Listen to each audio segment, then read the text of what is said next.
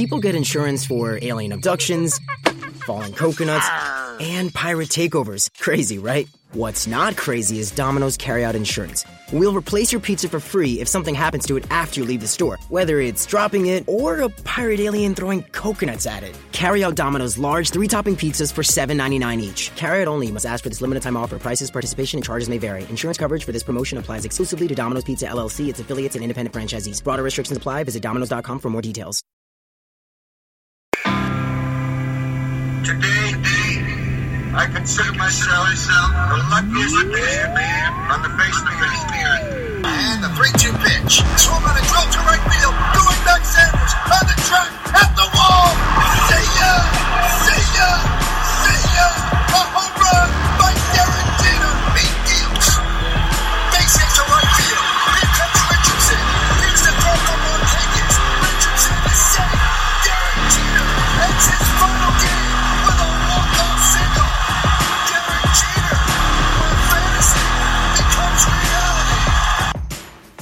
Señoras y señores, ladies and gentlemen, ahora presentamos, now presenting, la semana de los bombarderos.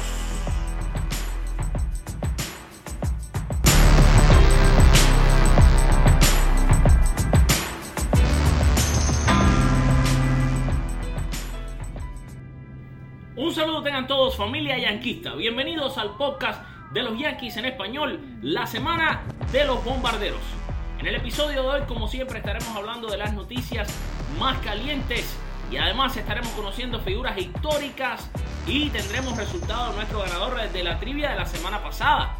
Además de escucharlos a ustedes, la estrella de este show. Y como siempre, para que me acompañen en este arranque de nuestro podcast, tenemos a Octavio Sequera, directamente desde la Gran Manzana. Hola Octavio, ¿cómo estás? Un abrazo y por supuesto que agradecido contigo primeramente por tener la oportunidad de conversar contigo, de dirigirme a todos los yanquistas, beisbolistas, la verdad, un honor para poder seguir hablando de la Semana de los Bombarderos, podcast, programa, espacio, como usted lo quiera llamar. Bueno, Octavio, llega el ansiado juego de estrellas, la mitad, la pausa. Aaron George representando a los Yankees, Gleyber a pesar de que, de que no jugó. También tuvimos ahí a Luis Severino. Pues nada, ¿qué te pareció el juego de estrellas primero que nada? Me encantó, me gustó muchísimo. Eh, de que establece pues, una marca de cuadrangulares. Ah, además que, por ejemplo, casos individuales, increíblemente José Altuve no lo había conectado un hit en el juego de estrellas. Y bueno, conectó el primero terminando una racha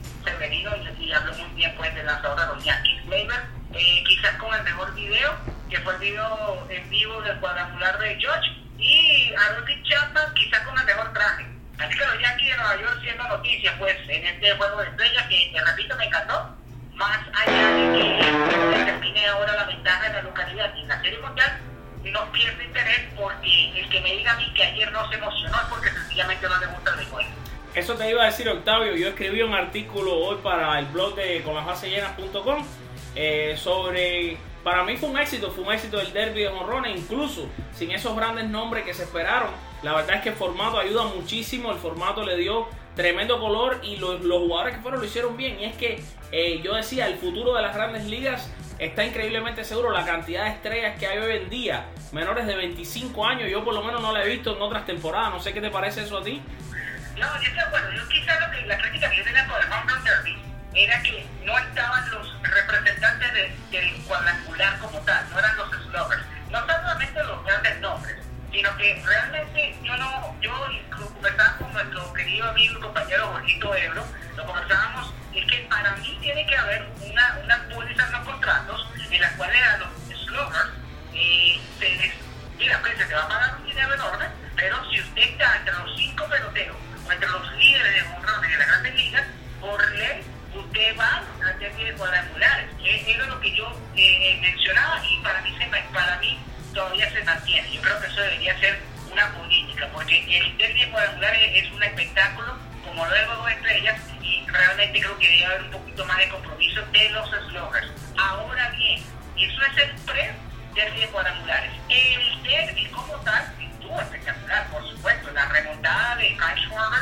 en, la, en las semifinales fue espectacular y después Bryce Harper también para superar a, a en la final también tuvo que hacer un esfuerzo notable además de que bueno el motivo porque fue su padre que le estaba lanzando a Bryce Harper, Ron Harper y creo que entonces el espectáculo se logró más, eh, más no quiere decir que en los días previos, el día anterior todavía creo que debe cambiarse y debería con los slogans y quitarnos esa, ese, ese superpoder, inclusive es contradictorio con lo que puede quitar o diagramar Tony Clark y la unión de peloteros. La unión de peloteros tiene que hacer un trabajo enorme porque aunque no pueda, tiene que hacer un trabajo enorme la unión del sindicato de jugadores en promover a sus estrellas. Esto es increíble que solamente en la semana de de- del juego de estrellas es cuando se habla de, de la manera en que se tiene que hablar todo el año de estas superestrellas del béisbol. No puede ser posible que hace unos meses en la lista de los atletas más famosos no había ni un pelotero. No puede ser posible Sí. que, por ejemplo, la, la cara del béisbol, que es el señor Mike Trout, pase en algunas ciudades, inclusive Inadvertido. Sí, inadvertido, nadie sepa quién es y no te quiero ni hablar si cuando salga de Estados Unidos. Entonces, se habla de que los juegos en, en Londres, se habla de juegos en México,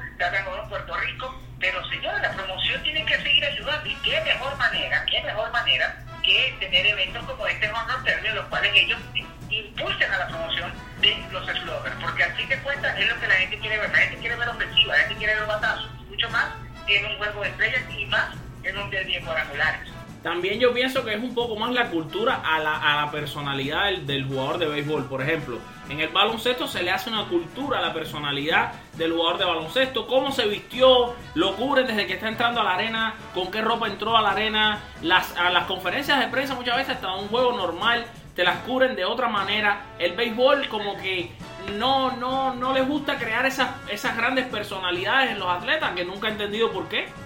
Bueno, pero es que eso viene del draft. Dime tú cómo se promueve el draft de la NFL. Se paraliza el país. El draft de la NBA. No, que faltan tantos días, faltan tantos días. El draft de la Major League Baseball pasa por debajo de la mesa. Pasa por debajo de la mesa. El otro día, el otro día yo estaba viendo, por ejemplo, y esto fue una, una cuestión increíble. Eh, Trey Turner, Kyle Schwarber, estaban en el mismo draft que la selección número 3 overall que tuvieron los Marlins, por ejemplo, que fue Tyler Collins. Y quizás nadie tiene idea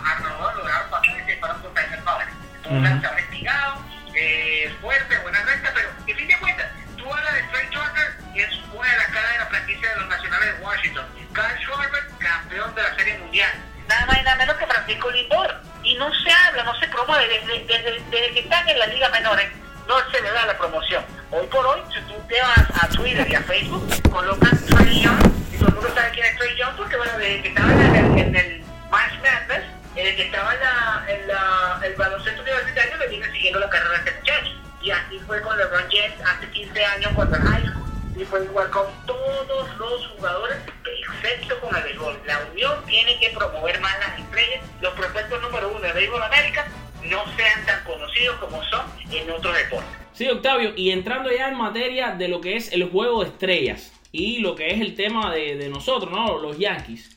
¿Estuviste tú de acuerdo con la decisión de que Chris Sale fuera el abridor de la Liga Americana por, en- por encima de Severino? No, no, no. No, pero obviamente eh, ella es, que no pueden tampoco hablar mal de un lanzador como Chris Sale y decir que no lo merecía, pero yo creo que ah, Luis Severino es el lanzador número uno por en la Liga Americana. Además que lidera no solamente en, en victorias, creo que él tenía más que mérito de sobra por el momento en el cual había llegado. Ah, honestamente me, me decepcionó, me decepcionó la, elección, igual que en la Liga Nacional, te voy a ser sincero, para mí era Jacob DeGrom. Lo que pasa es que entiendo, Max Scherzer está en casa, bueno, olvidemos esa parte, tiene ese respaldo, pero en la Liga Americana no había una razón por la cual no eh, elegir a Luis Severino y a fin de cuentas, bueno, lo hizo bien, lo hizo bien, esa es la, la que deja y es lo importante para muchacho. Ok, Octavio, vamos a entrar ahora en materia de qué depara el resto de la temporada para los Yankees, comenzando por el tema de los cambios. Eh, nuestros seguidores aquí en las redes sociales están constantemente viniendo hacia nosotros con preguntas de, bueno, ¿qué va a pasar? El tema de Machado revolucionó y alteró muchísimo a la gente. Una gran parte, te digo, porque a veces nosotros somos como unos termómetros, ¿no? Que podemos medir lo que está pasando porque viene a través de nosotros, de nuestra página, de nuestro podcast. Y una, una gran parte decía, bueno, es Machado, es una estrella. Machado, ningún equipo que llegue puede ser el equipo más malo. Y otra gran parte, vamos a decir un 60% o 55%, no, decían no queremos a Machado, no queremos a Machado, pitcher, pitcher, pitcher. Y otros decían, bueno, pitcher y Machado. Entonces otros decían, bueno, no se pueden tener las dos cosas. ¿Qué pasó con Machado? Se va Machado para los Dodgers, pero es una renta Machado en los Dodgers con un chance de que el año que viene sea un Yankee. ¿Qué puede pasar? Por supuesto que es una renta, pero por supuesto que es una renta. Primero porque Corey Seager el año que viene va a estar y va a estar jugando su campo corto como tal. Porque el año que viene Manny Machado le va a costar a, los Dodgers quizás 250 millones cuando Corey Seager todavía lo quiere con control. por supuesto que es una renta. Tercero, eh, eh, Turner. Eh, Justin Turner va a ser el tercera base y además que Manny Machado, al parecer, ya cuando él sea agente libre, no, al parecer no, corrido. Cuando él sea Sí, sí. agente libre, sí va a tener potestad de decir si quiere o no quiere jugar campo corto o la tercera base. Entonces, él sí va a, tener, va a firmar como él quiera. Entonces, por supuesto que es una renta. Ahora, eh, estoy completamente a favor de la gente que pensaba que Machado no era la prioridad de los Yankees. Estoy completamente de acuerdo. Eh, inclusive lo habíamos hablado anteriormente, siempre te decía que Machado era una remota posibilidad por el tema de la renta. No garantiza que vaya a firmar a largo, a largo plazo y eso es una, una condición pero imprescindible para los Yankees. Ahora bien, el target, el número uno, el enfoque, el enfoque número uno de los Yankees tiene que ser Jacob DeGrom. El tema lo tienen aquí. Yo se decía eh, hace, hace una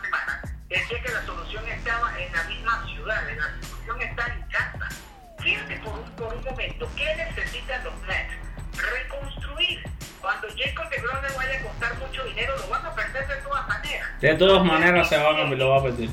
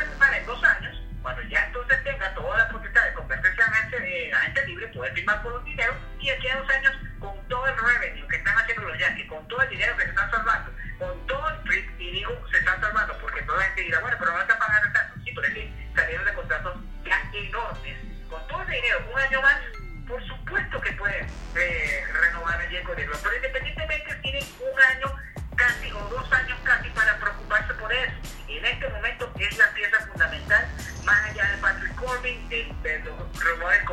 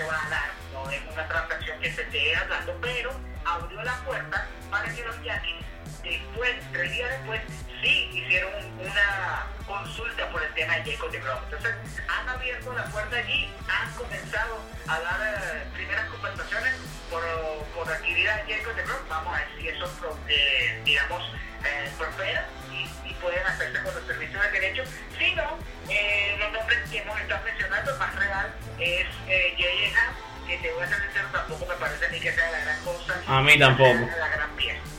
A mí tampoco, Octavio, porque lo que pasa es que yo noto que de los agentes libres que están disponibles, realmente no hay tantos buenos lanzadores.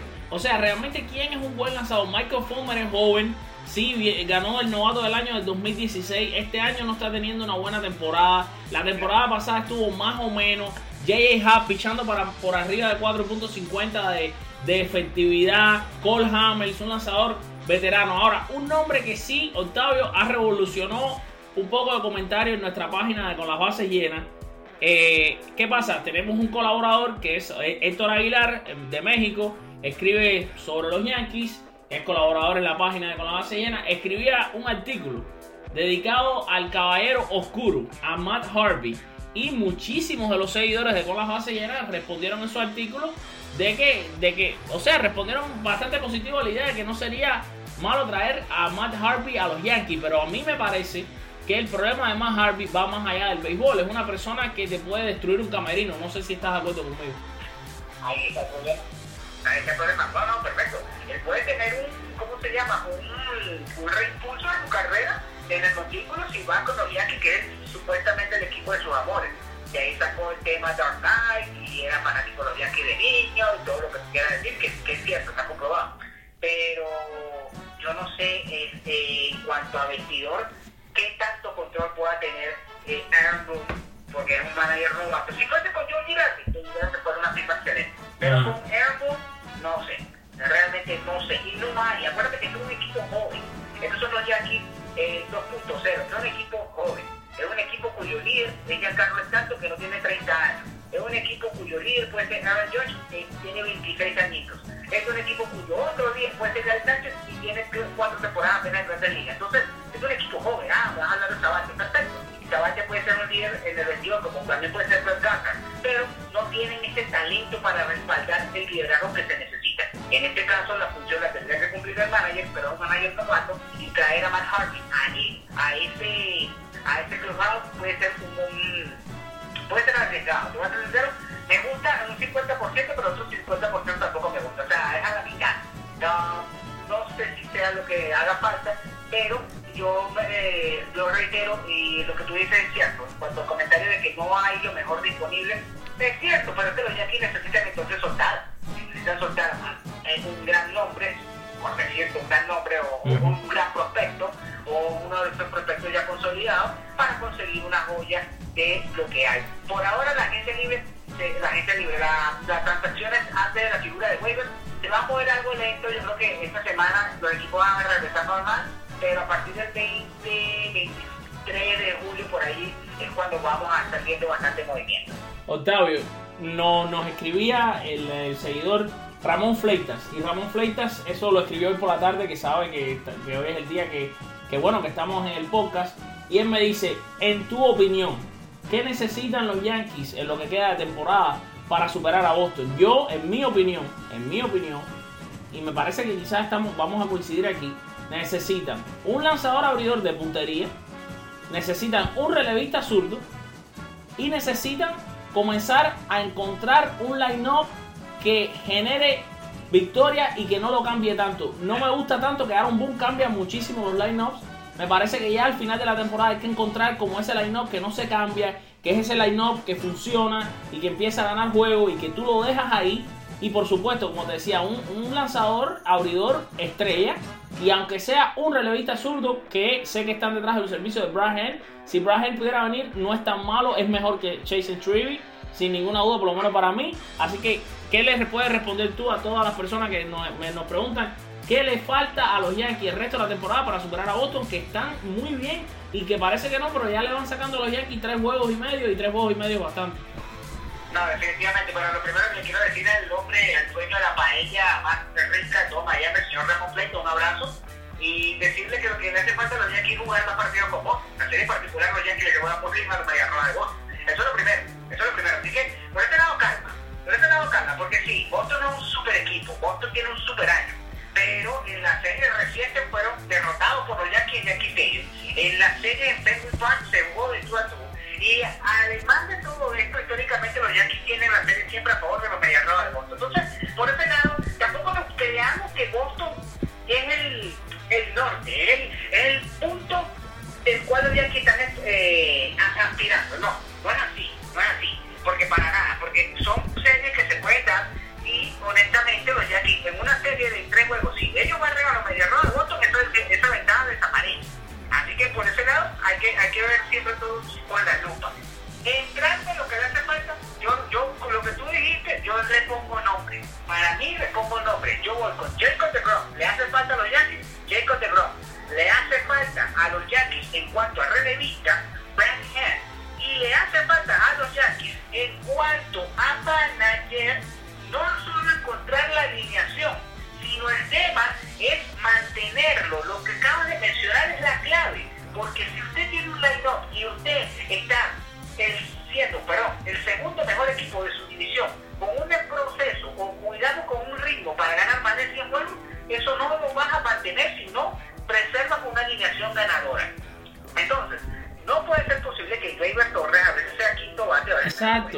Es mi punto, exactamente. ¿Entendiste mi punto 100%? Cerramos los ojos, cerremos los ojos, vamos a montarnos en la máquina del tiempo y vamos a recordar equipos ganadores.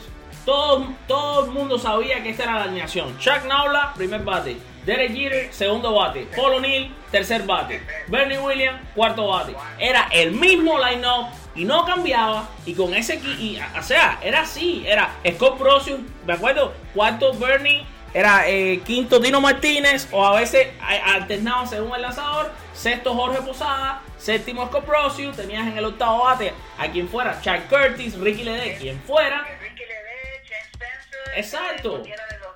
Exacto, entonces ese line no, no se cambiaba. Y en el 2009, cuando fueron campeones otra vez en el 2009, igual era un line no estándar. Tenían Derek Jeter, Melky Cabrera, Robinson Cano, tenía un, eh, Alex Rodríguez, tenía el orden, no cambiaba. Entonces este hombre, mientras el, el- iPad le dice que tiene que poner a Gleyber hoy de quinto, lo pone de quinto, y mañana el iPad le dice que tiene que poner a Aaron George de noveno bate y lo va a poner de noveno bate. Bueno, ¿qué fue lo que sucedió en el año 2003 cuando, cuando Joe Torre decide colocar a Enrique Wilson contra Pedro Martínez porque y dejó a Aaron Boone en la banca? Precisamente eso, Joe Torre siempre lo dice después. Uno de los errores puede haber cambiado la alineación ese día. Quizás este uno se hubiese ganado mucho más cómodo. Sí, Boston hizo cuatro carreras y Clemens no, no brilló, pero los Yankees fueron silenciados por Pedro Martínez con Enrique Wilson en la alineación. Entonces, y, y eso, y eso son las cosas. De esos errores se aprende y hay que aprenderlo. Esa alineación que tú dices del año 2009, cuando tenía más Teixeira de tercer bate, Sí, era tercera, perdón, ahí me equivoqué, era tercera. ellos llegaron a estar por debajo de 500, perdón, por debajo de 200 puntos. Además, Master ese año debutó terrible. El, Sí. el mes de, de abril de Master Teixeira fue terrible. En la cadera. En la cadera. Y llega y el primer turno, el primer picheo que ve, en Baltimore pega un honrón de tres carreras. Y ahí cuando Max Teixeira comienza a levantar. A levantar. Entonces, pero nunca se cambió. Esa alineación no se Esa alineación no se cambió. Sí, yo, yo me equivoqué, Cano era sexto bate. Claro, claro, el mismo año pasado, el mismo año pasado, cuando los Yankees empezaron, encontraron su alineación, no fue cambiada y hay que ver que Girard le tiraron y le cayeron encima porque cómo va a poner a. Aaron George de segundo. Bueno, con Aaron George de segundo llegaron a un juego de ganar la Liga Americana Exacto, exacto. Entonces, sí hay que mantener las alineaciones. La, la dinastía de los 90, todo el mundo sabía la alineación, inclusive en el año 2000, cuando llega David Justice, ellos sabían que David Justice no iba a desplazar a Tino Martínez aquí. No, lo pusieron en el mismo orden en que estaban los jugadores anteriores, que eran Darrell Strawberry, que era Strawberry que hacía de designado. Y era séptimo bate, y Justin era séptimo bate, le gustara o no le gustara, porque la alineación no se cambiaba. Una que le dio a Arthur Rhodes en juego contra Seattle para dar la vuelta y fue el juego que llevó a los Yankees a la Serie Mundial que actualmente le ganaron a los Mets. Así mismo. es- es increíble, increíble que... Y este es el problema, lo que te mencionaba anteriormente. El iPad, el- la, la sabermetría es para aprender, la sabermetría es quizás para premios o, o en algunos casos para contratos, pero la sabermetría no te va a cambiar el juego, la Sí. sabermetría no te puede determinar a ti qué plantel vas a mantener si ya encontraste un ritmo ganador. ¿Tú crees que los Medias Rojas de Boston, tú crees que Alex Cora, que es un hombre moderno, moderno pero no loco, no loco ni enfermo de la sabermetría, va a ponerse a ahora a tratar de cambiar la delegación que lo tiene en el primer puesto de la división. Claro, Imposible, claro. Hará unos ajustes, no, no confunda a la gente cambio con ajustes, pero no es una manera que el otro día, inclusive, y lo vimos, en- que fue en abril o en mayo, cuando Aaron Boone colocó a Aaron Josh en el center field y lo puso en primer bate, o sea, eso no existe, No eso no puede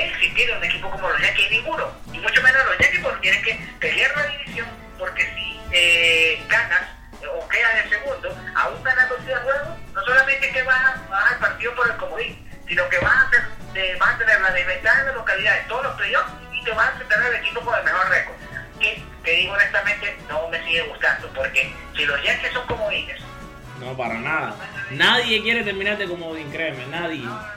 Ay, pero es horrible. Ahora, si los Yankees, y para el béisbol no creo que ni siquiera, ni siquiera creo que lo- el- la misma, la misma Major League Baseball quiere que los Yankees o Medias Rojas sean comodines, porque si uno de estos equipos termina siendo comodines, se van a matar en la serie divisional. En lugar de jugar una serie de 7 juegos, van a jugar una de 5.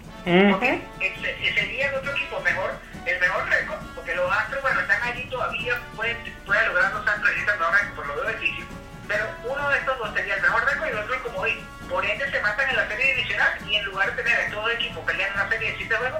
una serie de 3, de 5 Así mismo es, así mismo es. Bueno, nada, mi hermano, como siempre, te damos las gracias por estar aquí en el podcast con nosotros, eh, traernos toda esta información y entonces, pues nada, a esperar que esta segunda mitad de la temporada para los Yankees sea buena, que puedan levantar, que puedan volver a retomar el primer lugar que ahora mismo les eh, es arrebatado por los Medias Rojas de Boston. Y nada, y le mandas ahí un mensaje a tanta gente que me escriben para darnos eh, siempre el feedback, para decirnos cómo lo estamos haciendo y que te digo, te mandan cientos, cientos de saludos. Muchísimas gracias por ser el puente, de verdad, para poder conectar con toda la gente. El abrazo y las bendiciones para todos. Eh, realmente, gracias. No tienen por qué conectarse, no tienen por qué escucharme, sin embargo, lo hacen, nos dedican parte de su tiempo. Así que impagable eso que ustedes hacen. Para mí, un honor, un placer. Y realmente seguir la cuenta de con las bases llenas en el Twitter, también en Facebook, porque allí vamos a también, eh, recuerden, nuestro próximo podcast la próxima semana, pero a través de las redes sociales cualquier cosa, cualquier rumor, cualquier eh, cosita que se esté flotando por allí, ahí usted se va a enterar. Y tus redes, Octavio, tus redes para que te puedan seguir, que me las preguntan muchísimo, se las mando siempre por, por los mensajes que me llegan a través de WhatsApp y de Messenger. Bueno, seguro que sí. Por el Twitter me pueden seguir en arroba o sequera tómalo. Y también en Facebook con mi nombre Octavio Alejandro Sequera me consiguen allí y a cualquier hora que usted comente yo siempre le voy a estar respondiendo porque soy, como siempre le digo, agradecido porque si usted se toma tiempo para escribirme, ¿cómo no me va a tomar el tiempo para responderme? Así que un abrazo y vamos a seguir pendientes de lo que viene la segunda mitad. Seguro, muchas gracias, hermano. Mis queridos amigos, y después de haber escuchado toda esta cantidad de información fresca, noticias frescas, directamente desde el Bronx, eh, la voz de Octavio Sequera, vamos a pasar a conocer al ganador de la trivia de la semana pasada, la trivia de la semana de los bombarderos. Un uh, segmento que iniciamos y que ha tenido una aceptación tremenda. Les digo que recibimos más de 100 votos, más de 100 respuestas. La pregunta de la trivia era la siguiente: ¿Quién fue el primer Yankee en conectar honrón en el nuevo Yankee Stadium? Este estadio se construyó, eh, se inició eh, para la temporada 2009, temporada en la que los Yankees terminaron siendo los campeones. El primero que respondió, el ganador, que ni siquiera dio tiempo a lanzar la encuesta, pues mientras estaba yo lanzándola aquí mismo en el programa, nos mandó la respuesta directamente. Señoras y señores, el señor Alexis Vázquez.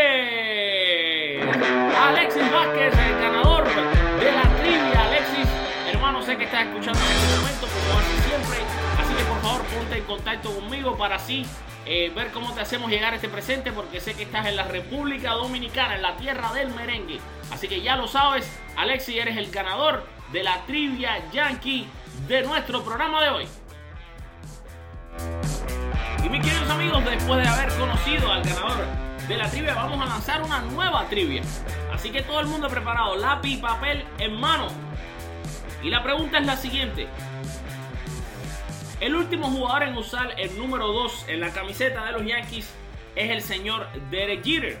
Mi pregunta es, ¿quién fue el Yankee que usó el número 2, el último que usó el 2 antes de que lo comenzara a usar Derek Jeter y que por supuesto ya más nadie lo usará. Si quién fue el último Yankee antes de Derek Jeter en usar el número 2 en la camiseta, corriendo a buscar la respuesta y ya lo saben, estaremos lanzando ahora mismo esta pregunta en Twitter, en Facebook y en Instagram. La primera persona que responda se llevará un premio cortesía la semana de los bombarderos. Y en la semana de los bombarderos, como en cada episodio, ha llegado el momento de conocer a la figura latina de la semana. Así que prepárese, siéntese y disfrute de este personaje histórico latino que le traemos el día de hoy. Mis queridos amigos, y la figura yankee latina del día de hoy es un cubano. Así que estoy muy orgulloso de presentarles y hablarles un poco sobre la vida de Willy Miranda. Estas palabras que les voy a leer a continuación fueron escritas por el señor Ángel Torres. Ahí les va. El 24 de mayo de 1926 en Velasco, provincia de Oriente, en la Cuba del ayer, nació Guillermo Willy o Willy Miranda Pérez, uno de los mejores jugadores defensivos que han desfilado por las grandes ligas y sin excepción el mejor de todos los tiempos entre los nacidos en la isla cubana. Su padre, según sus propias palabras, le regaló un guante y se preocupó tanto por enseñarlo a fildear en los terrenos del Central Velasco que nunca pudo aprender a darle en el centro a la pelota. Por tanto, su mérito es aún mayor, porque se mantuvo durante nueve temporadas en el Gran Circo solamente por sus grandes dotes de fildeador. Al respecto, en una ocasión, cuando fue entrevistado por Joe Brown, Bocasa, para un programa radial, el comediante le preguntó, ¿y tu padre nunca te regaló un bate? Hace años, Tom La Sorda y Al Calpanis, respectivamente ex manager y ejecutivo de Los Ángeles Dodgers, y Jim Mock, ex timotero de varios equipos de Liga Mayor, declararon que Willie había sido el mejor de todos los torperos de la defensiva en los anales de las grandes ligas. Posteriormente, la sorda aclaró que no sabía a quién escoger entre Miranda y Ozzie Smith, el famoso mago de Oz, quien la sorda dijo que era más acrobático, aunque reconoció que la potencia en el brazo de Willie era muy superior. En las ligas mayores han participado defensores del campo corto, por supuesto, con un potente brazo, como el de Chavon Dustin, de los Cachorros de Chicago en la década del 80 y 90, pero según los expertos, ninguno como Willie. Cuando Willie Miranda debutó con los Yankees de Nueva York en 1954, se convirtió en un magnífico embajador de la pelota cubana ante el público más exigente del mundo en el Yankee Stadium, entregándole una bandera cubana al torpedero Phil Rizzuto, con quien compartió la defensa del campo corto. En Cuba existieron torpederos más completos porque bateaban mucho más que Willie, pero la defensiva, a pesar de ser astros de la posición, no alcanzaban la estatura de Willie como Silvio García, Luis Anguilla Bustamante, Leonardo Cárdenas, Zoilo Versalles, Humberto Fernández, Bert Campaneris, Rey Ordóñez en el deporte y Quilla Valdés en la pelota amateur. En el supuesto béisbol de aficionados que se juega ahora en Cuba, el mejor ha sido Germán Mesa, extraordinario a la defensiva, pero según los escados veteranos que trataron de firmarlo sin la rapidez en las manos, colocación, fortaleza y precisión en los tiros de Willy.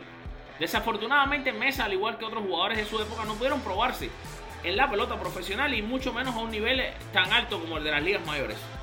Pudiéramos resumirlo así diciendo que en Cuba han nacido notables jugadores eh, de muy buena calidad, pero a la defensa pocos como Willy. Miranda, cuyo hermano Fausto Miranda fue un connotado periodista, comenzó a jugar la pelota en 1940 en el Club Juvenil del Parque José Martí en La Habana, haciéndolo el año siguiente con los hermanos Maristas. De 1942 a 1947 participó con el Club Teléfonos en la Liga Nacional Amateur de Cuba. Ingresó en la pelota organizada en 1948 con el chairman de la Big State League, una eh, localidad a menos de 100 millas de Dallas. Los aficionados del lugar no querían dar crédito a sus ojos. Eh, cuando vieron fildear a Willy llegaron a la conclusión de que estaban frente a un fuera de liga. En 1949 estuvo con el Chattanooga de la Southern League con idénticos resultados. Debutó en la ahora extinta Liga Profesional Cubana en el 48-49 con el Almendares, siendo seleccionado el novato del año, a pesar de haber promediado solamente 220 de averaje. Así que ya se imaginan la impresión que dejó a la defensa para haberse llevado ese premio. Se inició en la Liga Americana en el año 1951 con los senadores de Washington. Ahí se mantuvo en las ligas mayores por nueve temporadas, hasta 1959, vistiendo los uniformes de los senadores, Medias Blancas, Carmelitas de San Luis Orioles de Baltimore y por supuesto los amados Yankees de Nueva York. En esos nueve años participó en 821 encuentros y en 1914 veces al bate conectó 413 hits acompañado de 50 dobles, 14 triples, 6 morrones y 132 carreras remolcadas. Además 13 bases robadas y un average de 2.21. Y sobre todo retiró a muchos bateadores que conectaban la bola en el hueco entre la tercera base y el campo corto, acudiendo a la potencia de su brazo. Al respecto, durante una entrevista televisada, el ex dirigente de los Orioles, Paul Richards, declaró: Cuando el Baltimore adquirió la franquicia de los Cafés de San Luis en 1954, no tenía nada con qué interesar a los fanáticos, pero la suerte nos favoreció y adquirimos a Miranda de los Yankees en el 55, a quien los mulos de Manhattan se daban el lujo de pagarle para jugar los últimos episodios por Phil Rizzuto, con el objeto de prolongar su carrera. Willie no bateaba, pero qué manera de fildear. Sus atrapadas eran espectaculares, cubría un terreno enorme, poseía un brazo de privilegio y sacaba la bola del guante con más rapidez que un mago saca la carta de la manga del saco. Cuando jugó en Venezuela, los fanáticos se asombraron de ver un defensor, un defensor del campo corto superior defensivamente a su ídolo, Luis Aparicio, que era muy superior con el bate y corriendo las bases. Willy jugó 12 años en Cuba con el Almendares, ah, con la excepción de su última campaña en el 59-60, la que dividió vistiendo las franelas de los alacranes y los rojos de La Habana. En total, en la Liga Profesional Cubana batió para 236, eh, 523 incogibles en 2214 veces al bate, con 224 anotadas, 145 remolcadas, 57 dobles, 26 triples, 3 cuadrangulares y 15 estafadas. Ingresó al Salón de la Fama del Béisbol Cubano en 1983. Miranda lamentablemente falleció el sábado 7 de septiembre de 1996 en Baltimore de un efisema pulmonar como consecuencia salvarle la vida a cuatro de sus vecinos en un incendio y tuvo que ser ingresado a un hospital por causas de la inhalación del humo, lo que afectó la salud el resto de su vida. Los servicios fúnebres se realizaron en Rocks Funeral Home en Baltimore y el entierro fue el día 10 de septiembre en el Garden of Faith Cemetery de esa ciudad. Willie fue capitán de los azules en la extinta Liga Cubana de Béisbol y general en cualquier terreno de béisbol. Señoras y señores, esta fue la, la figura yankee de hoy, Willie Miranda. Y mis queridos amigos, ha llegado el mejor momento de nuestro programa, pues ese es el momento de escuchar la estrella del show. ¿Quién es? ¿No son ustedes?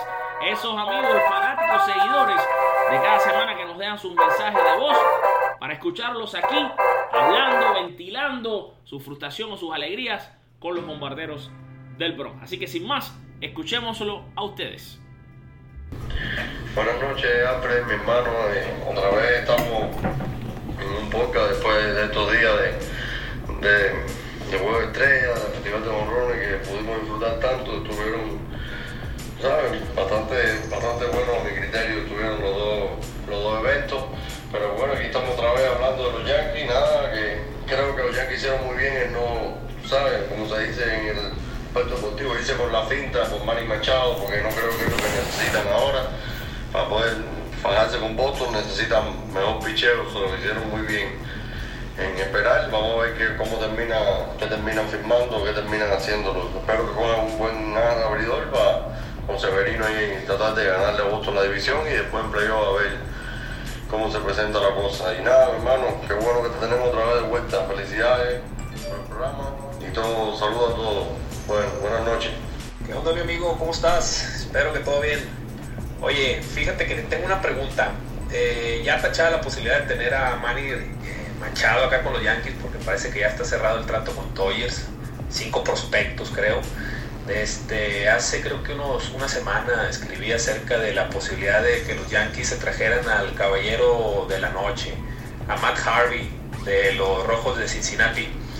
¿Cómo ves tú que le cayera el, el pitcher derecho de poder a los Yankees de Nueva York?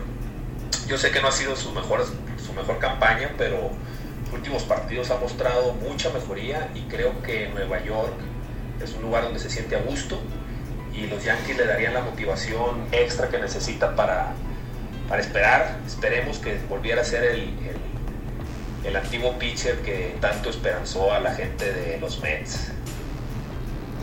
Mi hermano, eh, no te tengo ni que responder porque este mensaje me- nos lo mandaste un poquito antes de empezar este, este show y Octavio y yo hablamos de ese mismo tema. Así que ya sabes, Octavio dio su parte y yo también creo que quizás eh, sí puede ser una buena idea, como dice Octavio, me un poco el tema del camerino, como te decía anteriormente. pero sin duda es una posibilidad. Eh, te hablaba Octavio del tema de Aaron Boone, no sé qué tanto Aaron Boone puede controlar un poquitico ese carácter especial que tiene Matt Harvey, pero nada, es una opción sobre la mesa y nada, no, no te abundo más en el tema porque bueno, anteriormente ya lo hablamos y estoy seguro que ahí eh, Octavio sobre todo te respondió su opinión. Gracias, mi hermano. Y este fue Héctor, señores, Héctor Aguilar, que tiene un blog de béisbol interesantísimo que se llama De Madrid a Nueva York, que los invito a que lo lean. Escribe muchísimo sobre los Yankees de una manera súper eh, personal, súper peculiar y con muchísimo, muchísimo carisma. Gracias, hermano. Buenas noches, un abrazo para todos los seguidores de los Yankees, en especial Alfred para ti y para tu programa. Eh, estaba en estos días por Cuba y estoy un poco desactualizado. Llegué ahí, quería y no pude ver el juego de la estrella, quería saber eh, qué actuación tuvieron los jugadores, nosotros los Yankees, en el juego de la estrella que hicieron. Eh, ya mañana me actualizo con todos los, juegos como han ido y después seguiremos debatiendo todo. Bueno, un abrazo para todos, un saludo para todos, a nuestra gente de los Yankees y nos vemos aquí en otro programa tuyo para seguir aprendiendo de, de ti, Un abrazo, un abrazo para todos. Oye, mi hermano, qué bueno. Estabas allá en la tierra que nos vio nacer a los dos. Eh, espectacular, estar con la familia siempre es lo mejor del mundo. Yo extraño a mi familia cada día de mi vida. Pronto, si Dios quiere, los tendré aquí conmigo a los dos. Y mi hermano, pues, ¿qué hicieron? Bueno, eh, Chapman no pudo lanzar, eh, tenía, prefirió no, no estar en el juego de estrella, un poquito de cansancio, un poquito de molestia también. Gleyber Torres hizo el equipo, pero no participó por una lesión. Eh, Aaron Josh, mi hermano, ¿qué te parece si te cuento que sacó a pasear a la reina de las 108 costuras, como tú sabes que yo digo? Y además de eso, Severino pues pichó muy bien. Así que ahí tienes la respuesta. Gracias, Rodolfo. Un abrazo, hermano. Saludos, Alfred, y a todos los seguidores de Con la Base Llena. Mi nombre es Joven Navarro y represento, y represento a Sport Friends desde Toronto, Canadá. Hablemos del juego de las estrellas, desde mi punto de vista, lo disfruté muchísimo. Me encantan los juegos cerrados. El picheo se puso en el partido, pero se calentaron los bates más tarde, llevando el juego hasta extra. Desde la lomita de los pitchers, pero también muchísimo poder ofensivo con varios equipos. Por otro lado, disfruté muchísimo el nivel de organización. Esa idea de la sombra roja es genial, poniendo